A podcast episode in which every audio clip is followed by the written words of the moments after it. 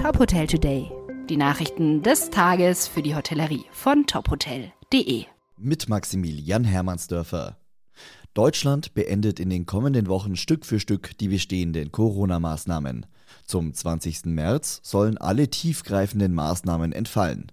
Damit dürften Restaurants und Hotels wohl wieder wie gewohnt öffnen, Messen können stattfinden und Reisen müssen nicht mehr verschoben werden.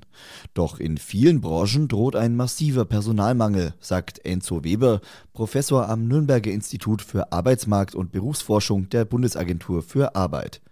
Der Grund für die Probleme sei in der Vergangenheit vor allem die Kurzfristigkeit bei Lockdown und Lockerungsmaßnahmen gewesen.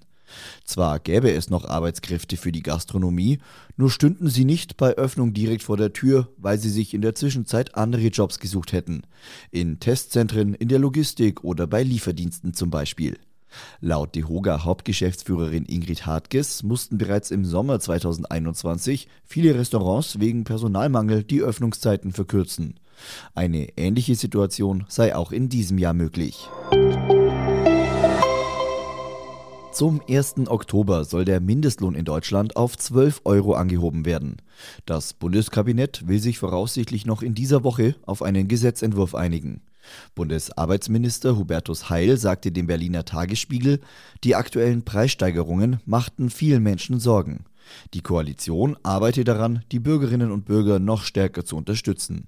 Von der einmaligen Mindestlohnerhöhung per Gesetz sollen 6,2 Millionen Beschäftigte profitieren. Aktuell liegt die Lohnuntergrenze bei 9,82 Euro. Der Deutsche Gewerkschaftsbund sieht in der Anhebung einen wichtigen Effekt für die deutsche Konjunktur.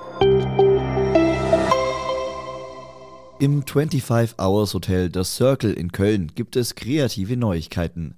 Das Hotel bietet seit dem vergangenen Wochenende diversen Künstlern die Gelegenheit, ihre Werke in den öffentlichen Bereichen des Hotels auszustellen und den Gästen zu präsentieren. Laut Grit Pauling, General Managerin des Hotels, kamen Kunst und Kultur, genauso wie Gastronomie und Hotellerie, viel zu lange zu kurz. Es lag also nah, dass wir uns gegenseitig unterstützen und die Kunst wieder verstärkt unter Leute bringen, sagt Pauling. Den Auftakt macht bis zum 11. März die Künstlerin Silke Heinze, deren Auswahl von Ölgemälden in der Experience Corner besichtigt werden kann.